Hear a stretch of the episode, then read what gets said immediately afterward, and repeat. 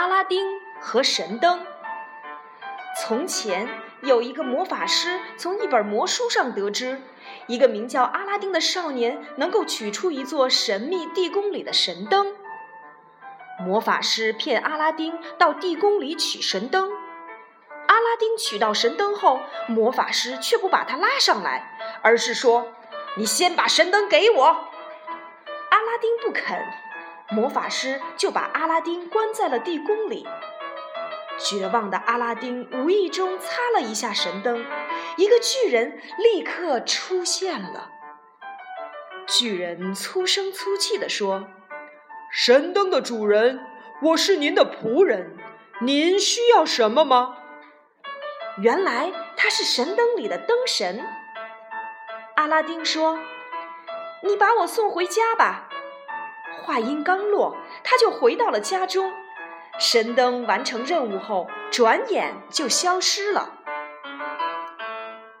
在灯神的帮助下，阿拉丁过上了富足的生活，并娶到了一位美丽的公主。不久，魔法师听说了这一切。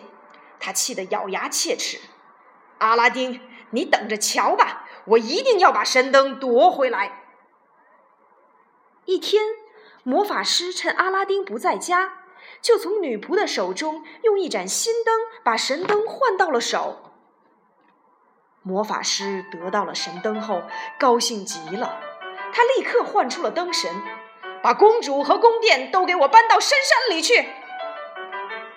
阿拉丁回来后，见宫殿不见了，着急的到处寻找。终于，他找到了宫殿，见到了日思夜想的公主。公主哭着向阿拉丁诉说了发生的一切，她还说魔法师每天晚上都来纠缠她，向她求婚。阿拉丁想到了一个对付魔法师的办法。晚上，魔法师又来了。公主骗他喝下了一杯掺了迷药的酒，不一会儿，魔法师就昏倒了。阿拉丁取回了神灯，唤出了灯神，让这个魔法师永远消失，再将我们和宫殿送回家乡吧。从此，他们过上了幸福平静的生活。听了这个故事，小朋友们是不是也想拥有自己的神灯呢？其实，能够帮助你实现愿望的就是你自己呀。